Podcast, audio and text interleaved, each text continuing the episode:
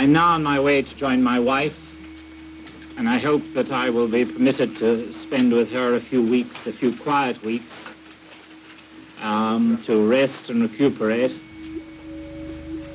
after which we can resume our normal family life. But I'm very conscious that there is one family for whom a normal way of life is no longer possible. C'est James Richard Cross qui parle. Deux jours après sa libération, le 5 décembre 1970, lors de son tout premier point de presse, au terme de 59 jours en terra incognita, au 10945 rue des Récollets, à Montréal-Nord. La scène se trouve aisément sur YouTube. Elle m'émeut à chaque fois. Le diplomate anglais, dans le crépitement des appareils photo, parle avec lenteur, en hésitant, comme un tâton après deux longs mois de silence, et l'hommage qu'il rend à Pierre Laporte, en français, joignant et tordant ses mains comme pour se retenir de fondre en larmes, est le seul vrai hommage qui ait été rendu aux disparus. Car pour le dire comme Paul Rose, l'un de ses ravisseurs, Pierre Laporte a été abandonné par tous ses amis. Je la famille Laporte. Je n'ai jamais rencontré Pierre Laporte, mais pendant la semaine où nous, étions tous les deux prisonniers, je me suis senti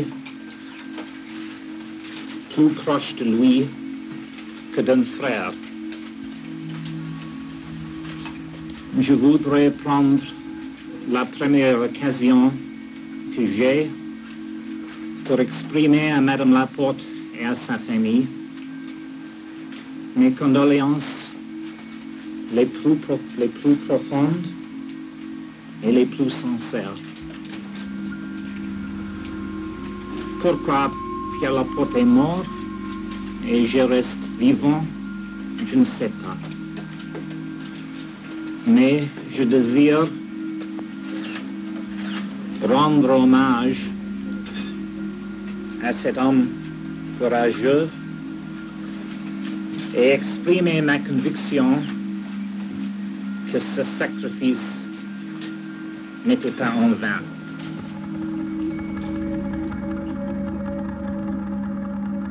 Nous n'entendrons jamais Pierre Laporte. Comment il aurait, lui, parlé de son expérience limite? Mais il existe une similitude de ton et de propos chez beaucoup de ceux qui se sont exprimés après cette crise sur leur captivité. Une même impression se dégage de leur récit, une même vérité. Ils ont tous été les victimes de quelque chose qui les dépassait absolument, parce qu'ils ont tous été des prisonniers politiques, que pendant des jours, des semaines, des mois, parfois même des années, ils ont croupi en prison pour leurs idées. Le ravissement de Pierre Laporte, le 10 octobre, vers 18h10, devant chez lui, alors qu'il jouait au football avec son neveu, va vraiment commotionner le Québec. Laporte est le ministre du Travail du gouvernement Bourassa, mais en l'absence de son chef, alors en délégation économique à New York, c'est lui qui représente le premier ministre du Québec.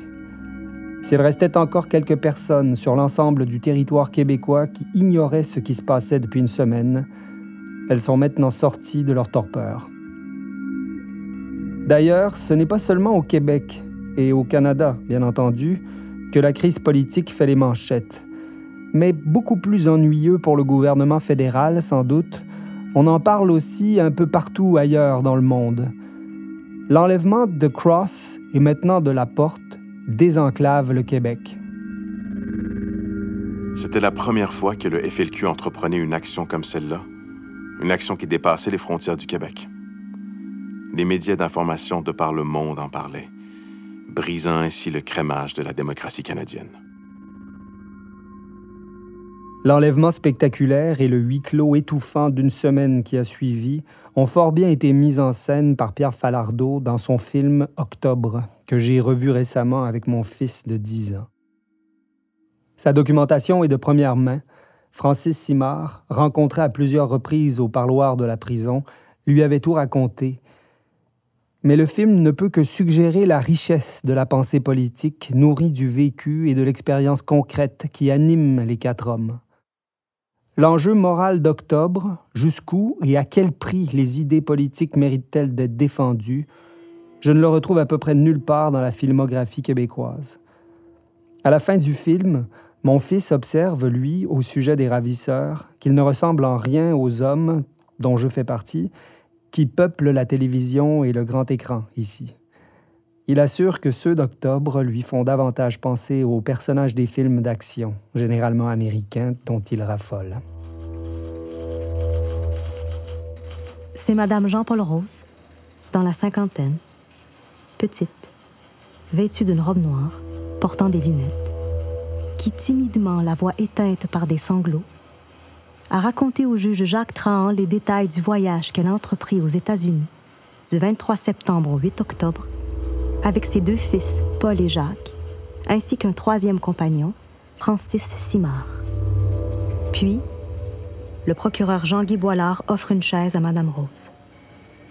Elle accepte. L'avocat lui montre le tricot gris que portait M. Laporte lorsqu'on a découvert son corps. C'est le chandail de mes garçons. Est-ce celui de Paul ou de Jacques demande le procureur. Madame Rose se lève péniblement, renifle le tricot et dit Ce doit être Paul, il sent pas l'essence.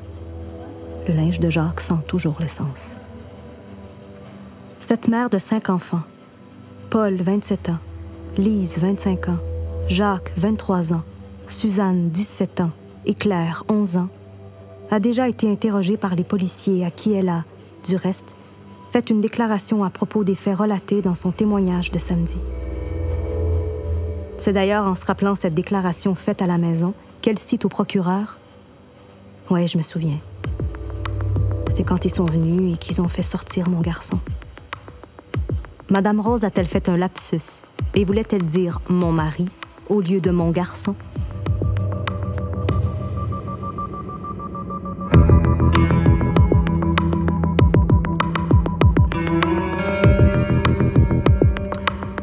Souviens? Oui, je me souviens. Je me souviens que les nouvelles à la télé étaient toujours affolantes. Je me souviens, notre cœur était felkiste. Je me souviens que ma mère a appelé le poste de police le plus près. J'étais trop jeune, j'ai aucun souvenir. Pour se plaindre que la maison était surveillée par deux individus. Mes vieux oncles juraient contre le FLQ, puis mon père était ambivalent.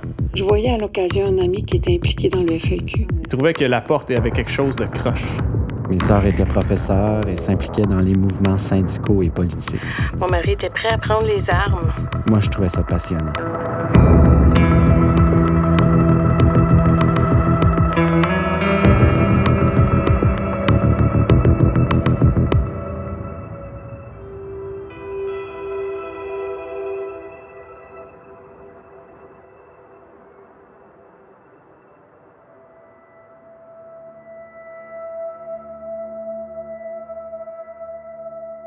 La pensée politique du FLQ, on la retrouve dans le récit que fit Francis Simard de son histoire et de la crise. Pour en finir avec Octobre, écrit en prison, comme le fut en 1967 Nègre blanc d'Amérique, surpasse à mon avis le second. Contrairement au livre de Pierre Vallière qui annonce ce qui doit venir, sermonnant parfois un peu trop sur la montagne, Francis Simard parle de ce qui a eu lieu, en connaissance de cause, de ce que ses camarades et lui ont fait. Pour en finir avec Octobre est un ouvrage absolument subversif et donc à peu près introuvable aujourd'hui. Dès que l'auto fut repartie, le silence que nous traînions depuis le départ de Saint-Hubert a éclaté. Nous parlions, nous crions, autant pour nous donner du courage que pour faire peur à Pierre Laporte et l'empêcher de réagir. Nous parlions, nous crions peut-être simplement parce que nous l'avions fait. Tu cries fort pour t'entendre, comme pour te dire, te prouver. dit, je l'ai fait. C'est peut-être normal quand t'as peur. Cela se sent qu'en réalité, c'est uniquement à toi que tu parles. Maintenant, c'est une réalité humaine que tu touches. Ce n'est plus de la théorie Ce n'est plus de l'abstraction.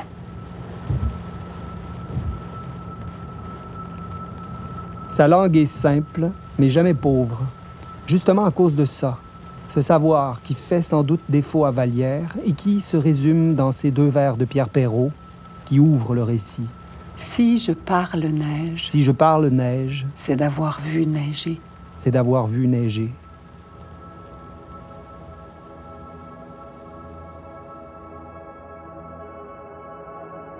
Mais il y a aussi quelque chose d'autre qui distingue Simard de Vallière et que résume l'épigraphe du poète et cinéaste de Pour la suite du monde. C'est l'amour et la reconnaissance du pays pour ce qu'il est d'abord et avant tout, une terre, son climat, une réalité première et indépassable qui détermine plus que tout, en dépit de tout, les gens qui la peuplent et qui la parlent. C'est s'abuser soi-même que d'ignorer cela. C'est être naïf que d'oublier le peuple, sa profonde expérience du terrain, les joies, les souffrances qui lui sont propres et qui font son originalité, partout présente, jusque dans la misère et l'aliénation ouvrière. C'est vraiment être candide que d'imaginer pouvoir transplanter ici, au Québec, des théories et des souffrances venues d'ailleurs, ou même de penser qu'ici et ailleurs sont une seule et même chose, un seul et même combat. Le nègre blanc de Vallière dérape à plusieurs reprises dans un nihilisme qui donne froid dans le dos, un froid qui n'est pas celui de la neige. Simard, lui, ne s'abuse sur rien. Il a vu neiger. J'aime d'où il parle, c'est chez moi aussi. Non pas que j'ai vécu ce qu'ils ont vécu, lui et ses camarades de la cellule Chénier, mais j'ai hérité de ce qu'ils ont fait et c'est ce que j'interroge. Cette double conscience, celle de la lutte à faire et du lieu où la faire, par amour pour ce lieu et ceux qui le peuplent, cette morale en un mot, je la trouve irréprochable parce que raisonnable et donc réalisable. Francis Simard et ses trois camarades sont étonnamment raisonnables. Ils ne donnent pas l'impression d'avoir quitté la raison commune pour la stratosphère théorique à résonance marxiste, du moins quand on lit le livre de Simard, pour en finir avec Octobre. Tu réfléchis en écoutant, en regardant autour de toi, en participant à la vie autour de toi. Ce n'était pas articulé comme réflexion. Tu sens seulement des affaires. Tu sens que tu ne te réaliseras pas dans le monde tel qu'il est. Tout ce qu'on te présente, c'est une vie de routine, plate. Avoir ta petite job, travailler pour une bonne compagnie, toujours y rester. C'est important de penser à l'avenir, avoir de l'avancement, te marier, avoir un beau logement, une belle maison en banlieue. Ça, si tout va bien, si tu travailles, si tu es docile. Mais si tu rêves à autre chose, si tu as le goût de pouvoir décider, tu peux pas toucher à ça. La politique, c'est sale. C'est trop compliqué. Surtout, ça ne t'appartient pas. Tu n'as rien à décider. Tu as la sensation de te faire voler ta vie. Dans Charlevoix, quand une personne achève sa vie, elle dit, ou elle disait, qu'elle achève son règne. J'ai fini mon règne. Il me semble que nous devrions tous être capables de dire ça. De parler en roi, en maître de sa vie, de son vécu. Mon grand-père pouvait peut-être parler comme ça parce que, d'une certaine façon, il avait été maître sur sa terre. Il l'avait bâti avec ses mains. Aujourd'hui, nous avons fait octobre parce que nous avons voulu être maîtres de nos vies.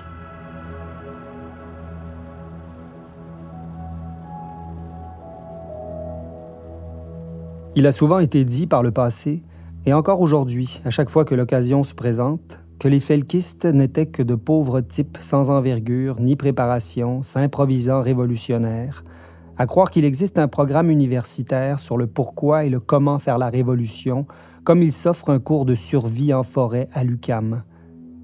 Il y a quelque chose d'étrange, mais peut-être d'inavouable aussi, dans ces commentaires qui laissent entendre que si ces jeunes gens avaient eu les qualités requises pour entreprendre réalistement cette aventure, on les célébrerait aujourd'hui. Le psychiatre français Boris Cyrulnik explique que pendant l'occupation allemande, en France, La résistance s'apprenait comme un métier, que si on parvenait à éviter à quelques reprises les pièges tendus par le pouvoir, on leur échappait presque toujours ensuite, car le métier était appris. L'impréparation et l'improvisation sont inhérentes à la résistance. Mais en 70, les felkistes sont des résistants qui connaissent déjà bien leur métier. Ils représentent la troisième génération de ce mouvement né au début des années 60 et ils ont appris des erreurs passées. Les trois vagues précédentes du mouvement, en 63, 66, 68, 69, les ont grandement instruits et le choix de procéder à des enlèvements sélectifs l'illustre à merveille. Plus hardies que les six autres, les matrones de la nuit, lorsqu'elles font leur ronde, s'attardent parfois derrière les barreaux de nos cellules et nous parlent.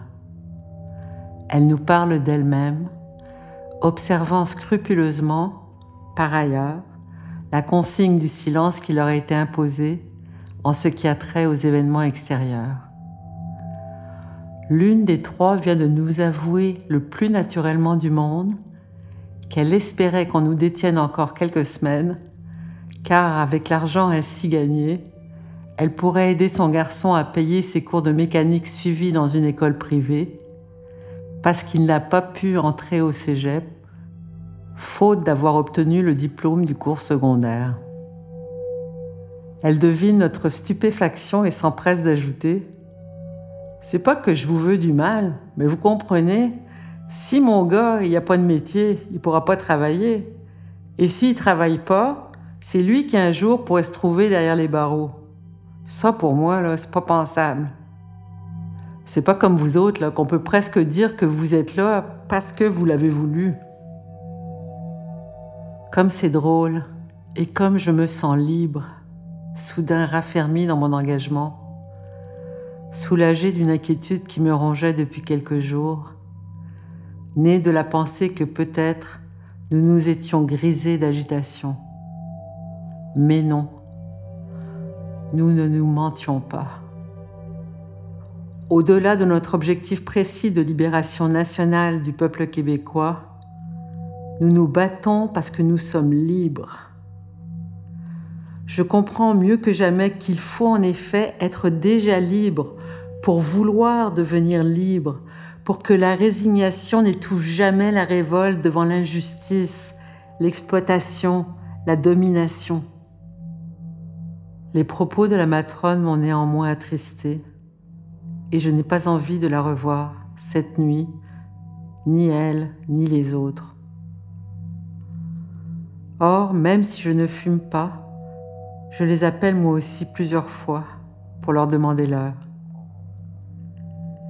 Je ne veux pas perdre la notion du temps, ne fût-ce qu'un instant.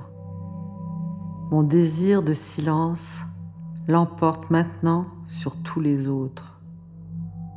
Je ne veux plus entendre le va-et-vient froufroutant de nos gardiennes revêtues d'un sarrau de taffetas.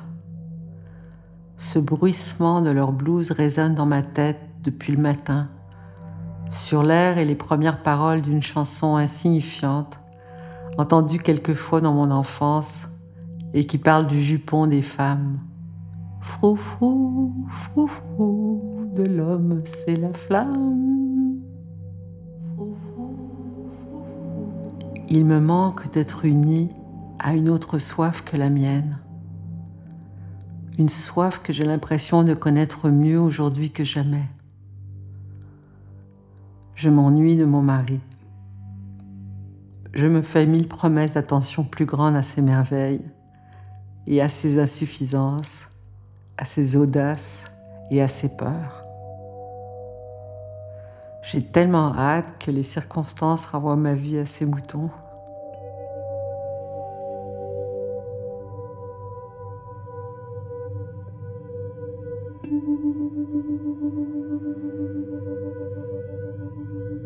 L'enlèvement permet de faire durer la crise qu'il provoque et le temps passé à rechercher les ravisseurs permet à la population de considérer les choses sous un autre angle. La diffusion du manifeste, concession initiale du pouvoir, a déjà fait connaître au plus grand nombre les intentions du Front de libération du Québec et suscité même une sympathie assez large et palpable pour désarçonner les gouvernements de Québec et d'Ottawa. Abandonné dans une poubelle de métro ou glissé dans le bottin d'une cabine téléphonique, chaque communiqué du FLQ fait l'objet d'une chasse au trésor pour les radios qui se l'arrachent afin d'en avoir la primeur.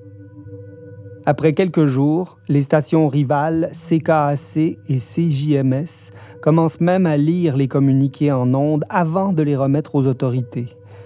Dans les journaux, les éditorialistes commentent et analysent, parfois même se prononcent avec une audace inaccoutumée et un luxe de nuances qui est loin d'enchanter le pouvoir.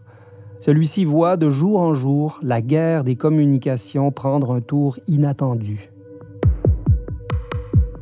Le FLQ, après une semaine de crise et davantage encore suite à l'enlèvement de Pierre Laporte, prend la figure d'un tiers pouvoir qui libère au Québec une pensée et une parole publique qui est autrement interdite de citer. La notion de prisonnier politique illustre parfaitement ce constat. L'emploi ou non par le pouvoir et les médias de cette terminologie, introduite par les felkistes dès leur premier communiqué, porte à conséquence. Si le gouvernement fédéral de Pierre Elliott Trudeau s'y refuse avec véhémence, qualifiant les felkistes emprisonnés durant les années 60 de bandits, la chose n'est pas aussi tranchée au Québec, tant s'en faut. Les procès intentés à Pierre Vallière et Charles Gagnon en 1967 pour l'explosion d'une bombe à la manufacture de chaussures La Grenade en 1966, qui avait coûté la vie à Thérèse Morin, secrétaire de l'entreprise, avaient été des parodies de justice. La couronne, incapable de prouver l'implication des deux intellectuels, avait cherché avec succès à les incriminer pour leurs idées, citant comme preuve de longs passages de leurs écrits, embrigadant un jury honteusement mal conseillé par un juge qui ne cachait même plus sa partialité. La Cour d'appel avait infirmé le jugement, mais les deux hommes passèrent néanmoins plus de trois ans en prison, attendant longuement derrière les barreaux, sans possibilité de libération sous caution, d'abord la tenue du procès, ensuite sa révision par la Cour d'appel. Il y a aussi le cas de Pierre-Paul Geoffroy, un des responsables de l'attentat à la bombe à la tour de la Bourse de Montréal en février 1969, qui plaida coupable à 129 chefs d'accusation et se vit condamné à 124 peines d'emprisonnement à perpétuité, un record dans le Commonwealth.